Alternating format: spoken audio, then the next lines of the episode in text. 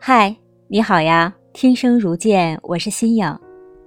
前几天看到明在朋友圈发了个动态，这条动态是这样写的：每个月圆的那几日，我都会仰望天空，去寻找圆月周围的星星，因为我们一起看星星的时候，你说你喜欢月亮，而我喜欢星星。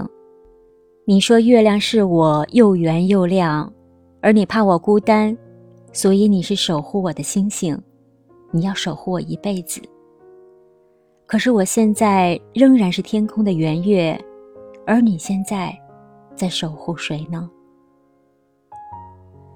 明是我的好朋友，他工作了三年以后被父母逼着相亲，他常和我抱怨：“心颖，你说我爸妈老觉得婚姻是顶天的大事儿，我倒觉得没什么呀。”电影可以一个人看，饭也可以一个人吃，旅行可以一个人去呀。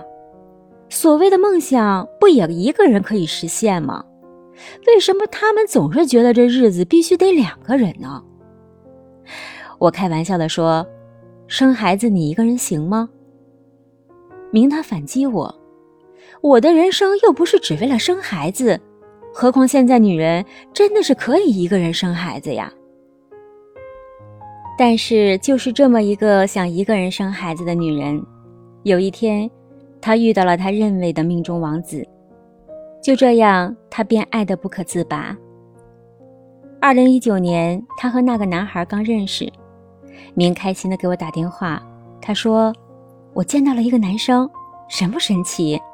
我见到那个男生，觉得好熟悉，好像在哪里见过，这种感觉就是瞥一眼我就想笑。”这就是命中注定啊！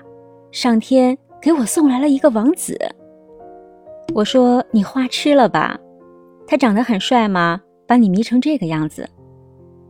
明又对我说：“哎呀，帅不帅不重要，重要的是感觉，感觉你懂吗？”他说话熟悉，一举一动也熟悉，就连放个屁都好像很熟悉。我一听这话，我觉得这个姑娘完了。他俩相处了两年多，虽然男孩和他不在同一个城市，而现在的明好像一直没有从那段恋爱中走出来。明从来没有和我说过他们为什么要分开，但是我知道他心里一直装着一个男孩。即使这个男孩不在天边，就算这个男孩已经有了爱人，可是明的心还在男孩那里。爱情是什么呢？或许爱情就是你不轻易间被一种叫做不自由自主的东西牵动着想他的感觉吧。我知道你现在守护的已经不是我，可是我还是喜欢你。很高兴认识你，谢谢你，感谢你的倾听。如果你喜欢，感谢你的点赞和分享。希望这篇小文也可以让你走入过往的甜蜜。你的每一个点赞和分享，都是对我最大的鼓励。